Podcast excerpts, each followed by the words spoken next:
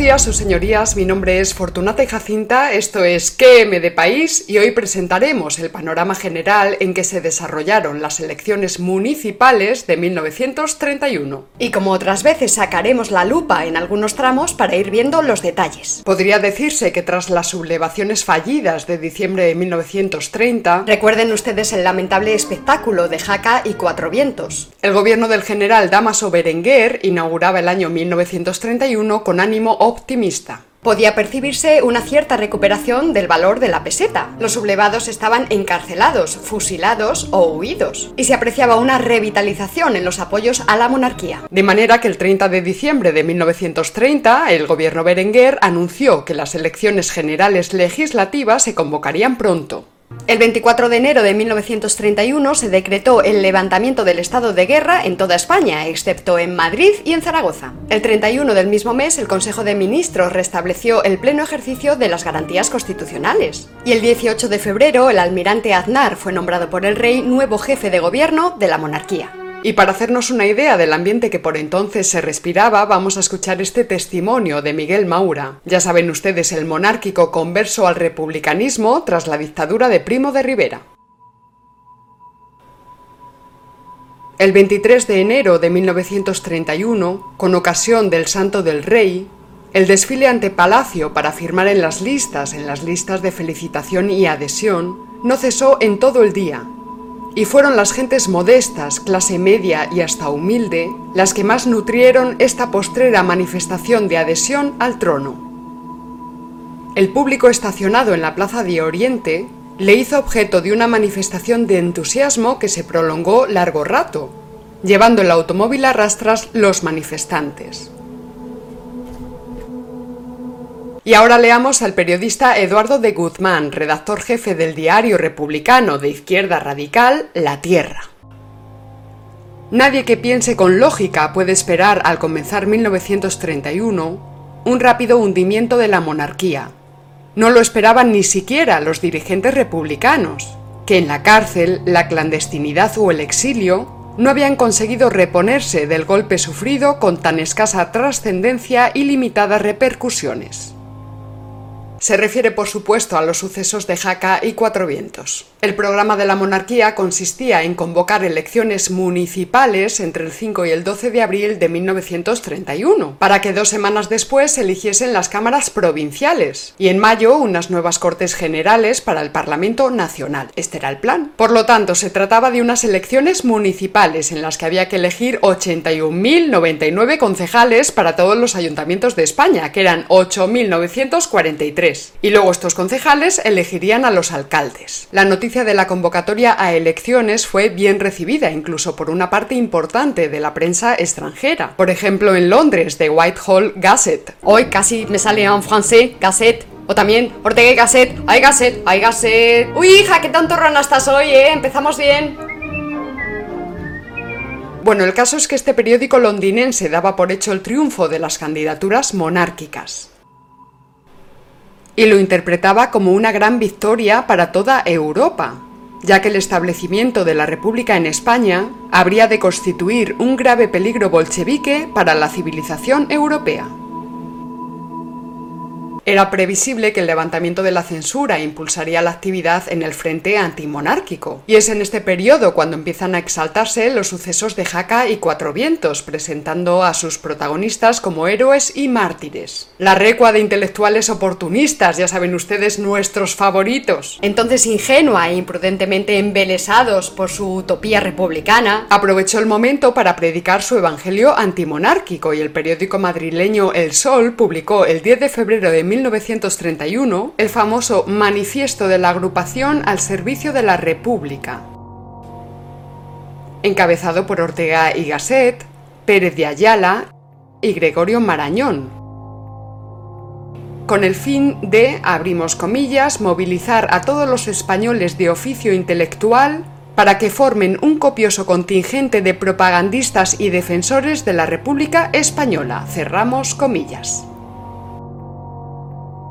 Ni que decir tiene que la perorata no presentaba un programa de acción política concreta, sino que se limitaba a asignar a la monarquía una serie de vicios constitutivos e insalvables y a hermosear las frases, pues como es típico en ellos, pues con un lenguaje ágil, moderno, pregnante e irresistible. O sea que estos eran de los que buscaban hacer la sociedad en los gabinetes, ¿verdad? Ahí al calorcito del brasero, con las palabras, un bla bli, bla bla bla bla bli. Uy, hija, se ve que no pierdes la ocasión de decirle cuatro frescas a los lechuzos ilustrados. ¡Llavestruz!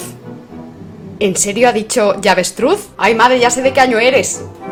Para ampliar un poco más el ambiente que se respiraba en estos meses previos a la caída de la monarquía, echémosle ahora un vistazo a este interesantísimo documento publicado en marzo de 1931. Primero lo leeremos y luego les desvelaré quién lo firma, así apreciaremos mejor las distintas nebulosas ideológicas que por entonces andaban operativas. La primera gran angustia que se apodera de todo español que adviene a la responsabilidad pública es la de advertir cómo España, el Estado y el pueblo español, vive desde hace casi tres siglos en perpetua fuga de sí misma.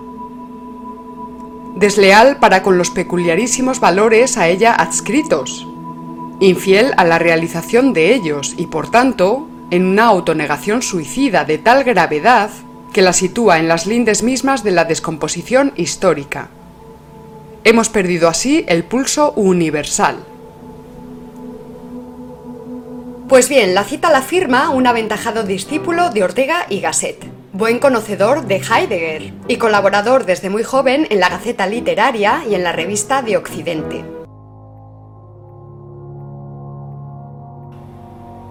Se trata ni más ni menos que de Ramiro Ledesma Ramos, cofundador junto con Onésimo Redondo del primer partido nacional sindicalista de España. Las JONS, Juntas Ofensivas Nacional Sindicalistas. En un artículo publicado en el semanario La Conquista del Estado el 11 de abril de 1931, es decir, en la víspera de las elecciones que darían paso a la República, Ramiro Ledesma escribía con tan solo 26 años lo que sigue. Asistimos sonrientes a la inútil pugna electoral. Queremos cosas muy distintas a esas que se ventilan en las urnas. Farsa de señoritos monárquicos y republicanos. Contra cualquiera de los bandos que triunfe, lucharemos. Hoy nos persigue la monarquía con detenciones y denuncias. Mañana nos perseguirá igual el imbécil Estado republicano que se prepara. Nosotros velaremos por las fidelidades hispánicas, porque en la inútil pelea no surjan y especulen los traidores a la patria. La organización de la conquista del Estado prosigue y proseguirá su lucha en pro de un Estado hispánico de novedad radical. Nuestros fines son fines imperiales y de justicia social. Españoles, afiliaos a nuestras células de combate. Y ahora les propongo el reto de tratar de adivinar qué famoso político se expresaba en estos términos el 10 de abril de 1931, es decir, dos días antes de las elecciones. Las juventudes españolas se hallan asqueadas, no de la política, que en España aún no se practicó en toda su pureza, sino de los políticos que nos gobernaron, profesionales de la inmoralidad, que hicieron del poder granjería y conculcaron una legalidad establecida por ellos mismos. Deseamos honradez, pulcritud, moralidad en la dirección del país. Esas cualidades no podemos encontrarlas en la monarquía.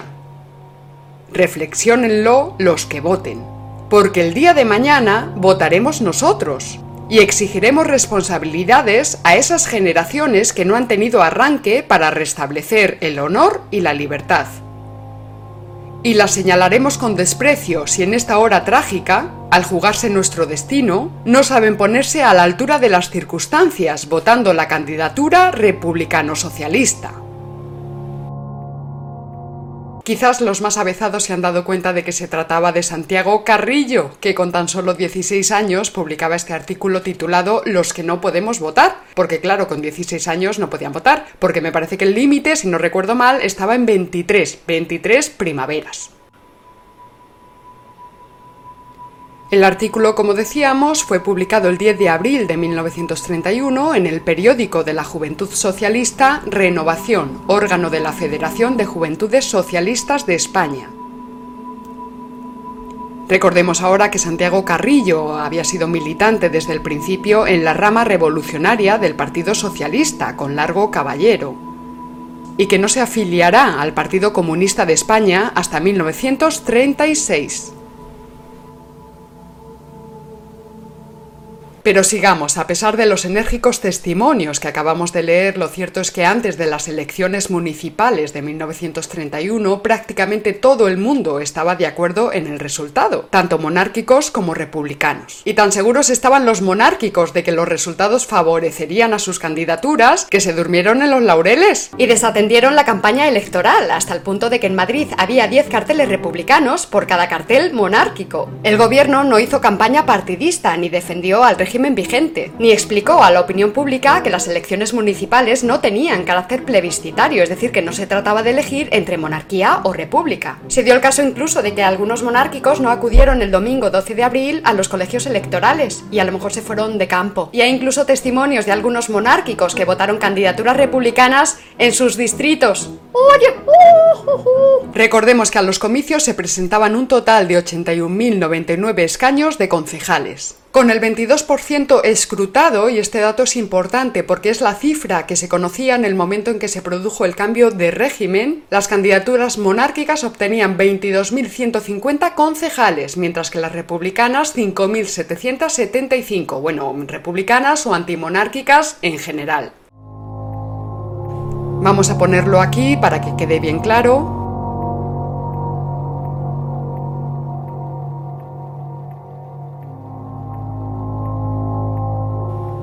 Y hay que recordar también que gracias al artículo 29 de la ley electoral, que todavía seguía vigente, a estos datos había que añadir los 14.018 concejales monárquicos y los 1.832 republicanos que habían resultado elegidos automáticamente el 5 de abril, al no haberse presentado más que una candidatura en sus municipios.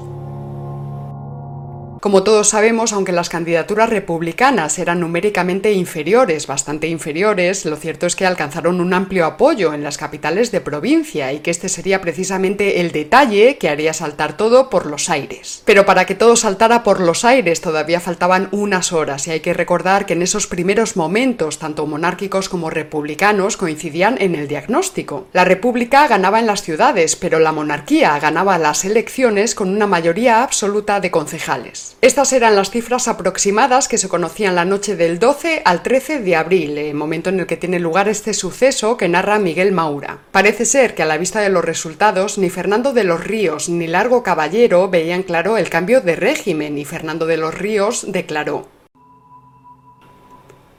el triunfo de hoy nos permite acudir a las elecciones generales que se celebrarán en octubre, y entonces el éxito, si es como el de hoy, puede traernos la República. Pero el ex monárquico Miguel Maura no estaba de acuerdo con esta interpretación y nos narra así su reacción. Recuerdo la vehemencia con que les hice ver el error en que estaban, anunciándoles que antes de 48 horas estaríamos gobernando. Me llamaron iluso y nos despedimos. Puedo afirmar que durante todo el día 13, el único del comité que creyó y obró seguro de la derrota definitiva de los monárquicos fui yo. Vamos a seguir con los testimonios de los protagonistas porque son muy interesantes. Pocas horas antes de abrirse las urnas, el conde de Romanones había hecho la siguiente declaración. Si de los 80.000 concejales 40.001 resultasen antidinásticos, acataríamos el fallo. Pero el cómputo ha de hacerse por el número de concejales, pues no se pueden hacer distinciones entre los concejales del campo y los de las ciudades ni clasificarse los electores en de primera, segunda o tercera categoría. Precisamente la soberanía del sufragio universal estriba en que cada hombre es un voto. Bueno, pues resulta que esta idea tan democrática, que había sido fijada con claridad durante todo el proceso preelectoral y que habían acatado sin problema los republicanos, fue precisamente la que se obvió en la interpretación de los primeros resultados conocidos, considerando a los votos de las zonas rurales como votos de segunda, a pesar de que eran mayoritarios en ese momento del recuento.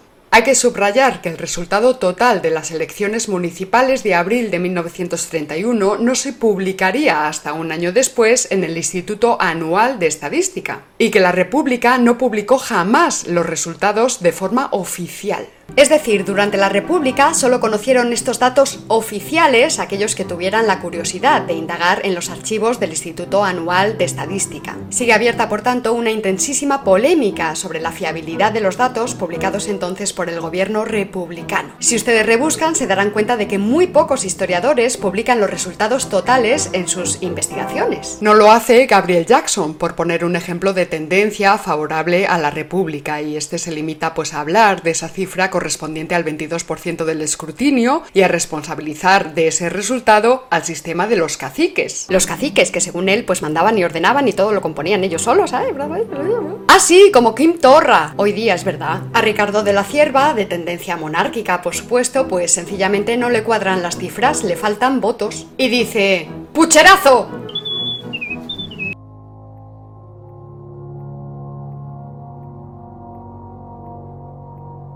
El historiador Slomo Ben Ami, eh, no sé si lo pronuncio correctamente, intentó reconstruir los resultados reales recurriendo a los telegramas que los gobernadores civiles enviaron al Ministerio de la Gobernación con los datos de cada provincia. Javier Tussel también investigó a fondo los resultados de estas elecciones municipales y extrajo unos resultados muy parecidos, pero no exactos, a los que publica la Wikipedia. De hecho, si ustedes se asoman a la Wikipedia, observarán que el apartado Resultados globales tiene una llamada a nota a pie de página que remite a la fuente de la que se han extraído los datos. Dicha fuente es la página web publicada en español y en catalán historiaelectoral.com de un autor particular. Como ven aquí, un tal Carles Lozano, con una cuenta Hotmail de correo electrónico. Pueden ustedes observar que la gráfica visual es más bien amateur y que no aparece ninguna referencia a las fuentes de las que se extrae la información. Juan de la Cierva, inventor del autogiro y monárquico leal a Alfonso XIII hasta el último momento, declarará Yo nunca pude pensar que se les diese a las elecciones carácter de plebiscito. Y aún así era seguro el triunfo numérico general. Confieso por ello que aun preocupándome el resultado, nunca creí que pudiera tener verdadera trascendencia política. Ahora bien, ¿de dónde surgió la idea de que solo importaban los votos de las ciudades y que las elecciones tenían carácter plebiscitario? Pues verán sus señorías, aunque todo esto suene un poco a chufla, resulta que los lumbreras fueron los propios monárquicos, ni más ni menos. El desmoralizado duque de Maura, que interpretó los resultados como una declaración anti-alfonsina en toda regla, el general Sanjurjo, del que ahora hablaremos, y la figura más influyente del gabinete del gobierno monárquico y a la sazón ministro de Asuntos Exteriores, el incontenible conde de Romanones, quien el día 11 había declarado a la prensa Lo que se ventila el domingo es el porvenir de España y la forma de gobierno. Poco tiempo después el conde añadiría ¿Qué iban a pesar los 8.000 ayuntamientos menores de 10.000 habitantes ante el resultado de todas las capitales de provincia? Se habían convocado las elecciones para conocer el estado de opinión y con eso bastaba. Recuerden que pocas horas antes este mismo señor había declarado que no se podía hacer distinciones entre los votantes de las zonas rurales y los votantes de las ciudades. Y al terminar la noche de los comicios dijo que estos habían sido una derrota monárquica absoluta, así, con todas las letras. Así fue en las capitales de provincia, pero no así en el entorno rural, donde los monárquicos arrasaron. Como respuesta a esta interpretación arbitraria y suicida de los resultados electorales, el marqués de Hoyos diría más tarde. La que en realidad quedó derrotada fue la doctrina democrática. Triunfó el derecho restringido y la fuerza contra el sufragio universal y el derecho. Hasta la mañana del día 13, los líderes republicanos socialistas no interpretaron los resultados de las elecciones como un plebiscito a favor de la República. Bueno, no lo hicieron a excepción de Miguel Maura, como ya hemos visto. Pero en la tarde del día 12, el general Damaso Berenguer, en ese momento ministro de la Guerra, envió un telegrama a los capitanes generales. Telegrama que sugería que quizás el ejército reconocía la victoria de la República. El cuerpo de telégrafos dominado por los republicanos descifró la misiva y la transmitieron a los líderes de la coalición republicano-socialista y también a las redacciones de los periódicos. Es importante señalar que solo cuando la cosa fue voz populi, el general Berenguer informó al Consejo de Ministros de la acción que había tomado por su cuenta. Por si esto fuera poco, en la madrugada del 13 de abril, el general José Sanjurjo, responsable militar de la Guardia Civil, declaró que no ofrecería resistencia ante una posible sublevación republicana. A la mañana siguiente se reunieron en la casa del doctor Gregorio Marañón, el conde de Romanones, que iba en representación de su Majestad Alfonso XIII, y Alcalá Zamora, el cual ordenó a Romanones que se asegurase de que el rey abandonaba Madrid antes de la puesta de sol.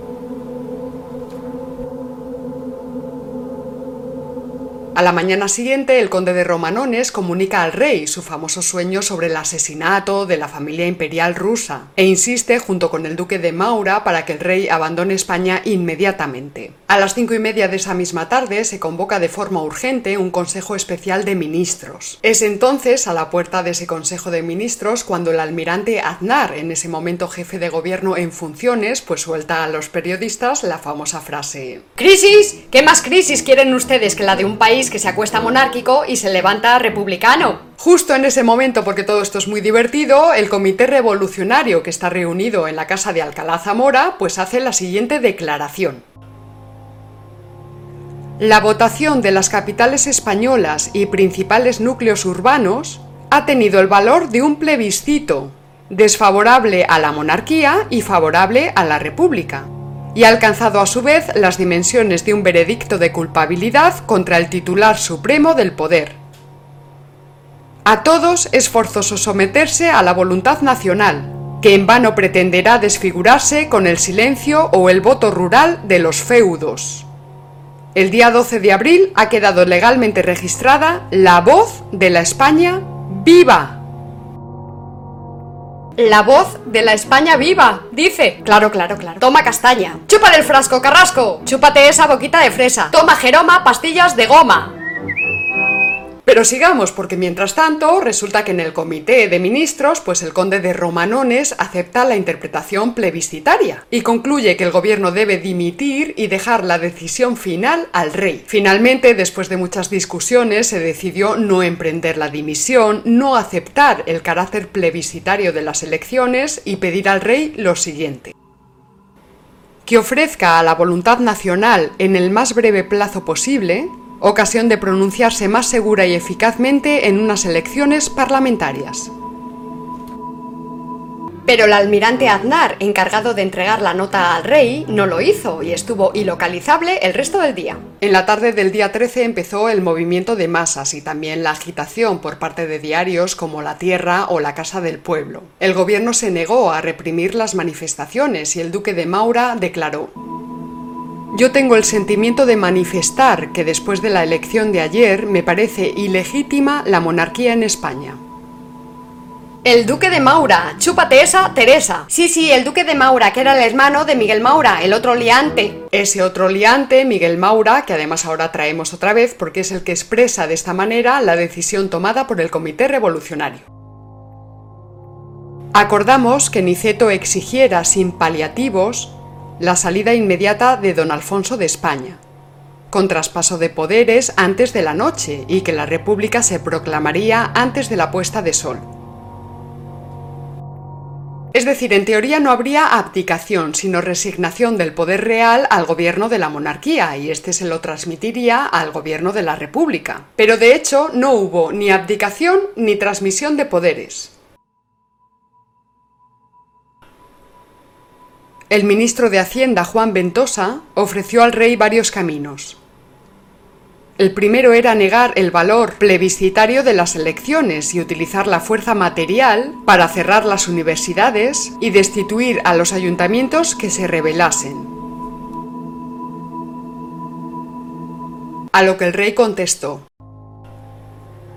Yo no voy por ese camino, porque después de lo ocurrido en las elecciones del domingo y de las otras circunstancias múltiples y diversas que se han producido en los últimos tiempos, yo no tendría fuerza moral para utilizar la fuerza material. Y si quisiera hacerlo, habría muchos dispuestos al sacrificio de la vida por mí. Pero habría muchos que no, provocándose una guerra civil y derramamiento de sangre del que yo no quiero asumir la responsabilidad. Yo tengo la sensación de que he perdido, aunque sea inmerecidamente, el amor de mi pueblo. Esta es la realidad y a ella hay que atenerse. Pero ya sabemos que lamentablemente la marcha del rey no impidió la guerra civil. Cuando minutos más tarde el rey se entrevistó con Juan de la Cierva y con el conde de Bugayal, añadió He decidido marcharme formando cuanto antes un gobierno casi nacional, que dirijan las elecciones en cortes constituyentes a fin de que resuelvan si España quiere monarquía o república. De este modo, estando ausente, nadie dirá que he influido en esas elecciones. A lo que Juan de la Cierva respondió, Esa ausencia sería la renuncia a la corona, que no es de vuestra majestad más que en un momento histórico que es de su estirpe y que por representar a la institución secular de España, a esta en realidad pertenece.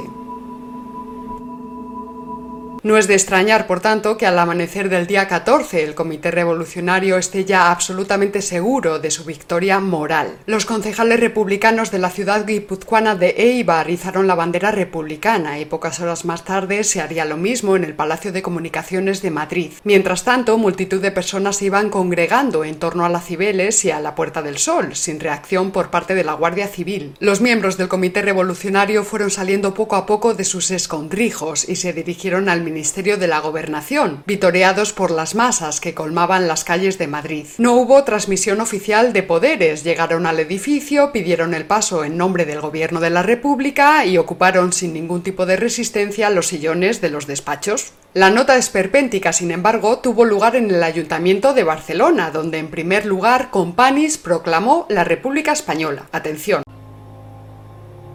Los representantes del pueblo acaban de proclamar la República en Cataluña.